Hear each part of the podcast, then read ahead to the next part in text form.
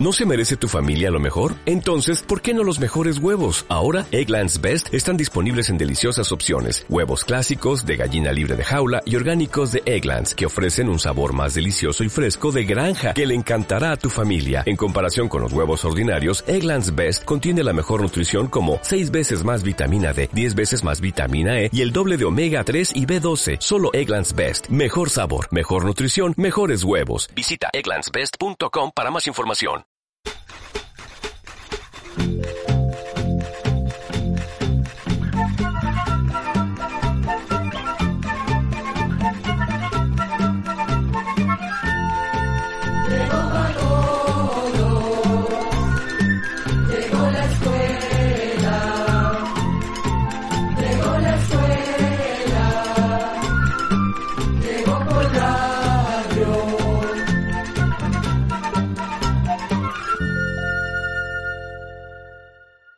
Hola, hola, ¿cómo están amigos y amigas? Siempre es un placer reencontrarnos e invitarles a que hagamos juntos, ustedes y nosotros, un paseo cultural a través de este espacio que ya tiene 58 años.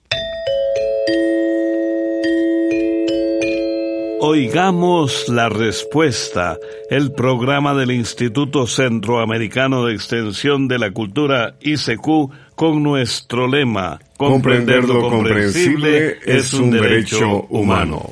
¿Cómo se hacen los espejos? Hoy vamos a darnos cuenta. Hablaremos de los querites en la comida mexicana. ¿Y cuál es la iglesia malabara? No dejen de enviarnos sus preguntas que nosotros con muchísimo gusto contestaremos, tal y como lo hemos hecho a través de más de medio siglo. Una estimada oyente nos escribe desde Quetzaltenango, Guatemala, y dice, Me gusta mucho cocinar y usar cosas naturales para condimentar. He visto en la gastronomía mexicana que condimentan con hojas de aguacate. ¿Es el mismo aguacate que comemos? También usan mucho el apazote, ese apazote es el mismo con el que se hace un té espeso. Oigamos la respuesta. Tal y como usted ha observado, las hojas del aguacate efectivamente se utilizan como condimento en muchos platillos de la cocina mexicana. Este aguacate es el mismo árbol que produce los sabrosos frutos que se consumen en nuestras tierras. En algunos casos se usa al cocer los frijoles negros para marinar carnes y para agregarlo a sopas y salsas. En cuanto al epazote, es uno de los llamados quelites. Esta palabra viene del idioma indígena náhuatl, que significa verdura o planta tierna comestible. En general, los quelites son plantas que nacen en los cafetales, maizales y huertos caseros durante la temporada de lluvias. En México se consumen alrededor de 500 especies de quelites, quelites que han sido seleccionados por las tradiciones de las distintas regiones y pueblos. Algunos de ellos son las hojas de chaya, la verdolaga, las flores de calabaza, los berros. Le contamos que los quelites son muy alimenticios, pues son ricos en fibra, minerales y vitaminas. Además, muchos quelites tienen propiedades medicinales, por lo que se han usado en remedios naturales desde hace mucho tiempo. Algunas hojas y tallos de los quelites se comen crudos, otros al vapor o fritos en sopas, tacos, quesadillas, guisos y moles. Comprender lo comprensible es un derecho humano. Un estimado amigo oyente nos envía la siguiente consulta desde Nicaragua.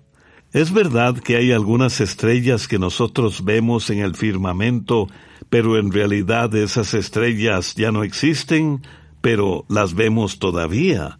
¿A qué se debe este fenómeno? Efectivamente, don Javier, hay estrellas que nosotros vemos en el firmamento, que ya no existen.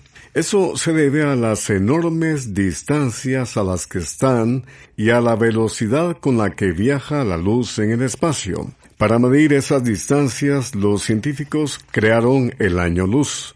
Un año luz es la distancia que recorre la luz en un año, viajando a la increíble velocidad de 300.000 kilómetros por segundo. Hay estrellas que están a muchos miles de años luz y aún más lejos. Por ejemplo, la luz del Sol, que es una estrella, tarda ocho minutos en llegar hasta la Tierra, y muchas estrellas están a cientos de miles de kilómetros más lejanas que el Sol. Ahora bien, una estrella que se encuentre a cien años luz de la Tierra tardará cien años para que nos llegue su luz. Pero las estrellas que se encuentran a distancias tan enormes su luz tarda mucho más de cien años en llegarnos. Y como todo en la creación, en el universo, las estrellas nacen, envejecen y mueren. Entonces puede ser que una estrella se haya extinguido y todavía la estemos viendo. Lo que vemos es la luz que ha viajado desde esos remotos lugares. Es como cuando vemos una imagen en la televisión que tiene el sonido desfasado. Vemos a la persona hablar, pero oímos lo que dice un rato después. Como raíces de identidad, un grupo de bellas voces interpreta Tegucigalpa. Son las voces universitarias de Honduras. En el centro de mi patria se encuentra la capital y en esos cerros de plata tengo una novia, tengo un ideal. Sus callecitas estrechas, su típica ubicación, me inspiran y enorgullecen porque allí guardo mi corazón. Tegucigalpa,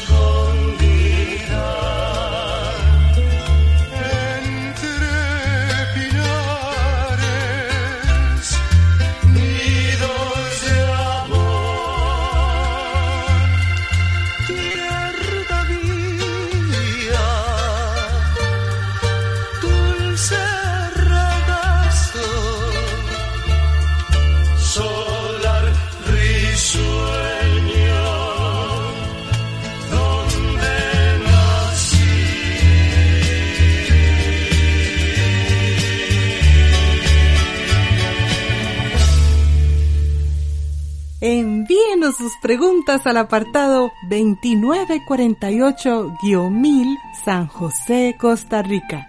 También nos puede contactar al correo electrónico isq.org o encuéntrenos en Facebook como Oigamos la Respuesta. Desde El Salvador, la señora Rosa Portillo nos envía un mensaje de WhatsApp que dice, Me gustaría saber cómo o qué método utilizan para fabricar espejos. Oigamos la respuesta.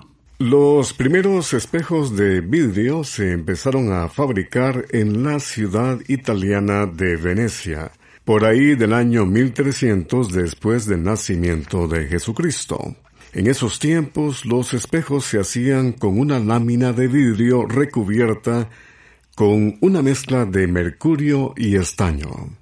Luego, usando unos pesos de hierro, se apretaba firmemente un paño de lana contra la superficie durante un día aproximadamente.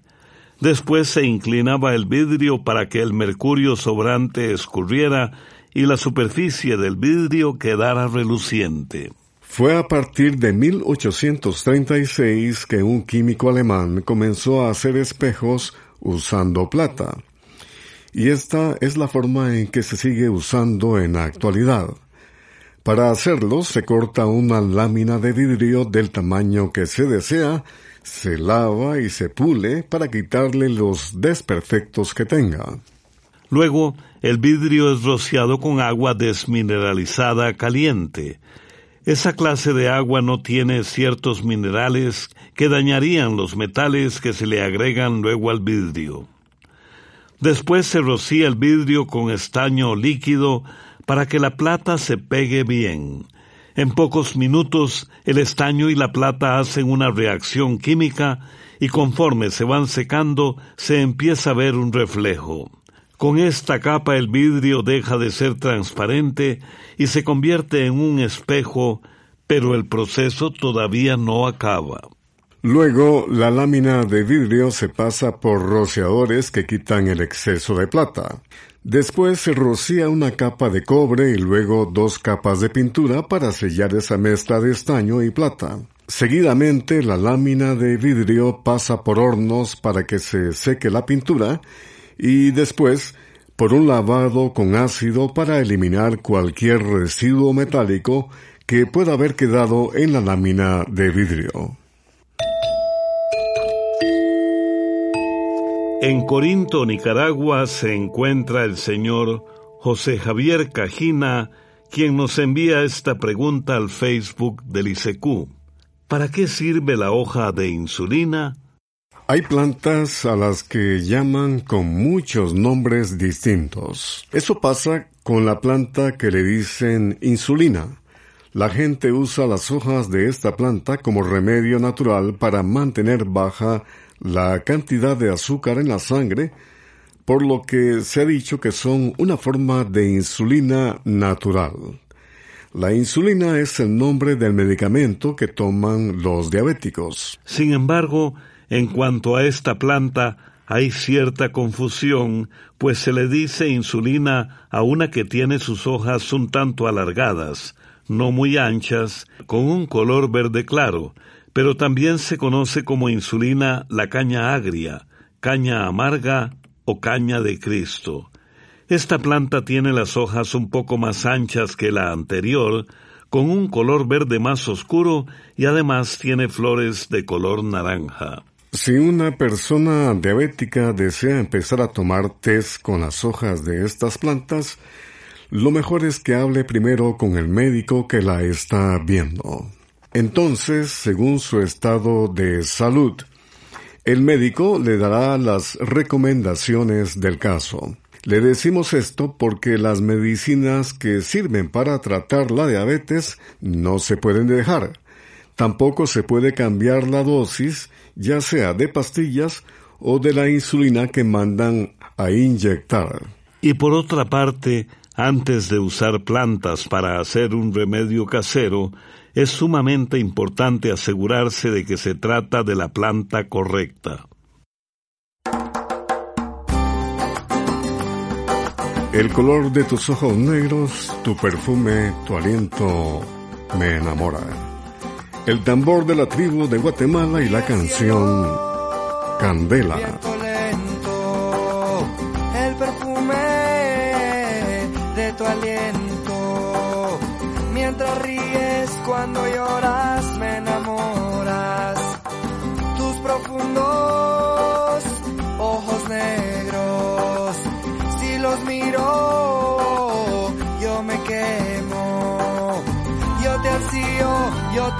y no encuentro en tus labios las palabras que yo espero.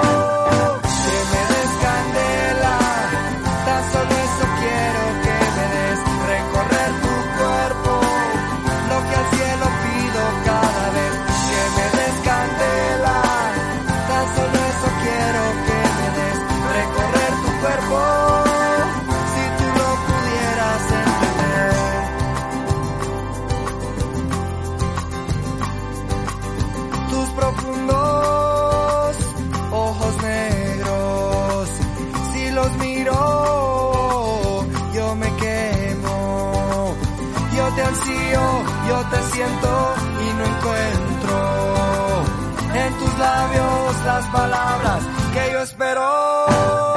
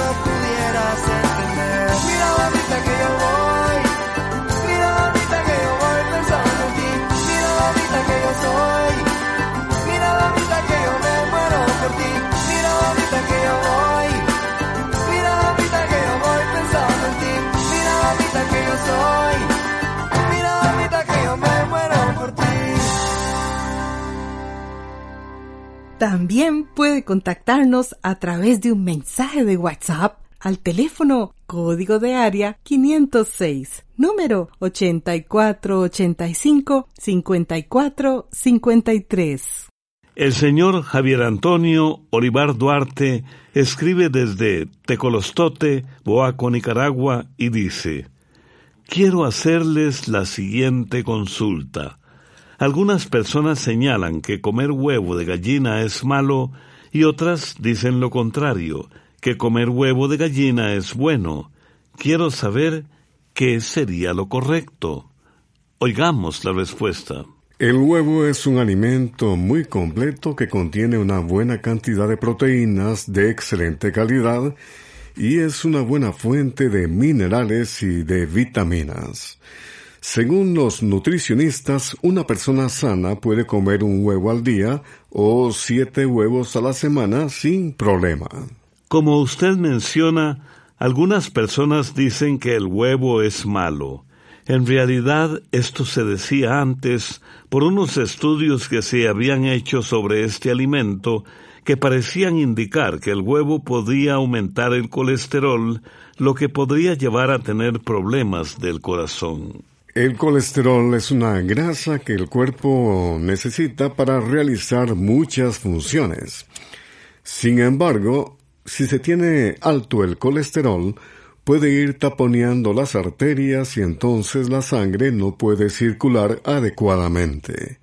Y si no circula bien, la persona tiene más riesgo de sufrir un ataque cardíaco o infarto.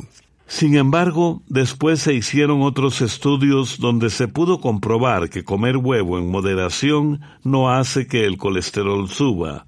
Lo que sí puede resultar dañino son los alimentos que muchas personas acostumbran consumir junto con el huevo, como la tocineta, el salchichón, las salchichas y el jamón. Además, es importante evitar freír los huevos en mucha grasa, porque esto podría influir más en el aumento del riesgo de padecer enfermedades cardíacas que los propios huevos. De manera que una persona sana puede comerse un huevo diario sin ningún temor, a no ser que un doctor le haya indicado lo contrario. Si a una persona le gustan los huevos, pero el médico le ha dicho que debe cuidarse por tener el colesterol alto, podría comerse solo las claras, porque la clara del huevo no contiene colesterol, pero sí contiene proteínas.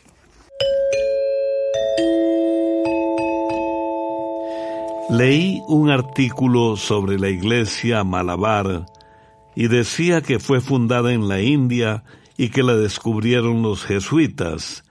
Quiero saber cuántos seguidores tiene en la actualidad la iglesia Malabar. Es la consulta que nos hace desde el barrio Naciones Unidas en San José, Costa Rica, el señor José Murillo Agüero. Oigamos la respuesta. Como usted menciona, don José, la Iglesia Malabar o Iglesia Católica Ciro Malabar tiene su sede en la India.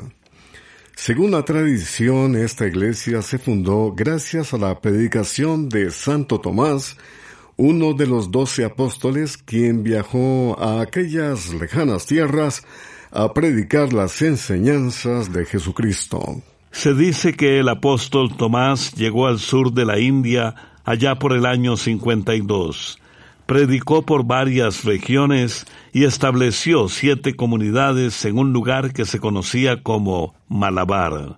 La tradición también dice que después de veinte años de andar predicando, Santo Tomás fue asesinado.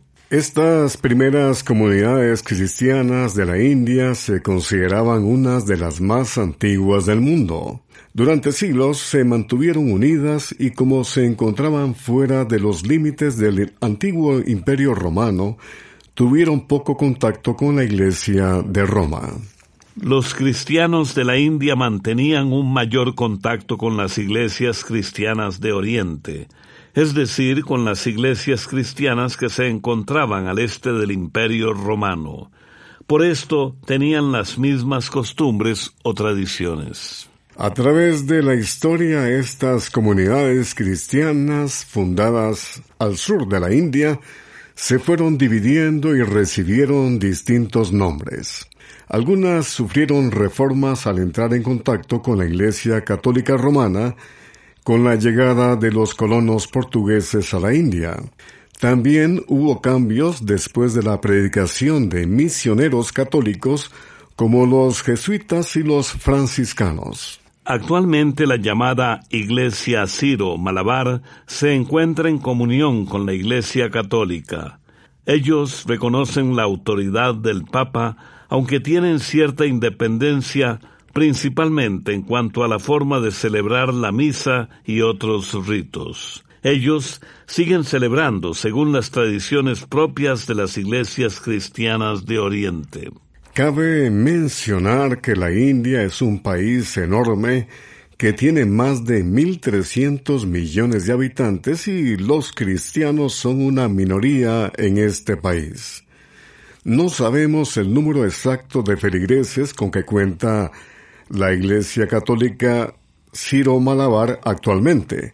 Sin embargo, para el año 2020 se calculaba que tenía alrededor de 5 millones de fieles.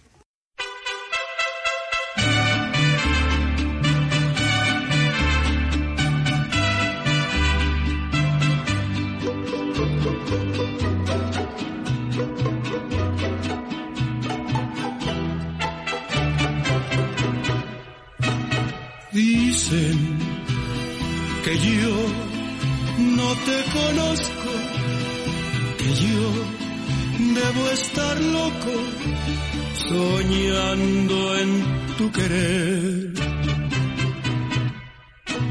Saben que estoy enamorado, así desesperado, que ya no sé qué hacer me salgo en las noches a llorar mi locura y a contarle a la luna lo que sufro por ti, que abrazado de un árbol le platico mis penas como aquellas del oscuro jardín. Si me llaman el loco, porque el mundo es así. La verdad es que estoy loco, pero loco por ti.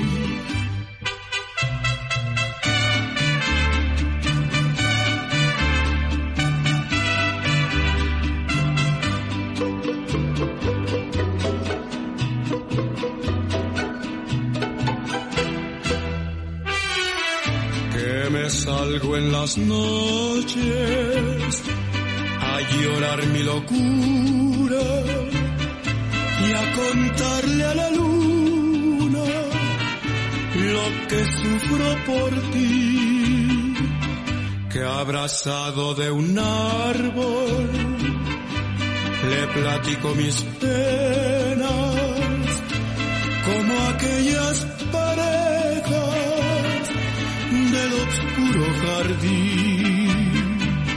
Si me llaman el loco, porque el mundo es así. La verdad es que estoy loco, pero loco por ti.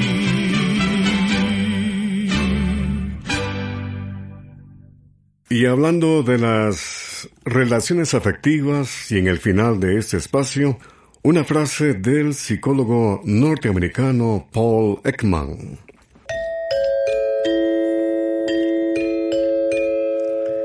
Ninguna relación importante sobrevive si la confianza se pierde por completo.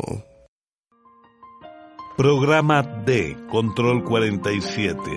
Y así llegamos al final del programa del día de hoy. Los esperamos mañana en este su programa Oigamos la Respuesta. Mándenos sus preguntas al apartado 2948-1000 San José, Costa Rica. También puede enviarnos sus preguntas al correo electrónico isq.org o encuéntrenos en Facebook como Oigamos la Respuesta. O llámenos por teléfono, código de área 506, número 2225-5338 o 2225-5438. Recuerde que comprender lo comprensible es un derecho humano.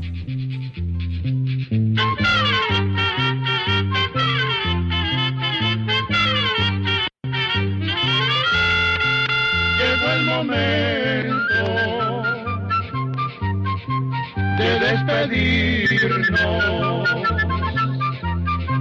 Se va a la escuela,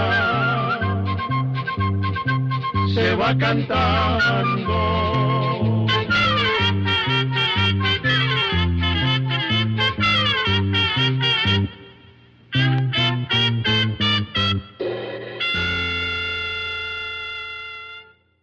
¿Te preocupas por tu familia? Entonces, ¿por qué darles solo huevos ordinarios cuando pueden disfrutar de lo mejor? Eggland's Best, los únicos huevos con ese delicioso sabor fresco de granja, además de la mejor nutrición, como 6 veces más vitamina D, 10 veces más vitamina E y 25% menos de grasa saturada que los huevos regulares, además de muchos otros nutrientes importantes. Así que, dales los mejores huevos. Eggland's Best, mejor sabor, mejor nutrición, mejores huevos.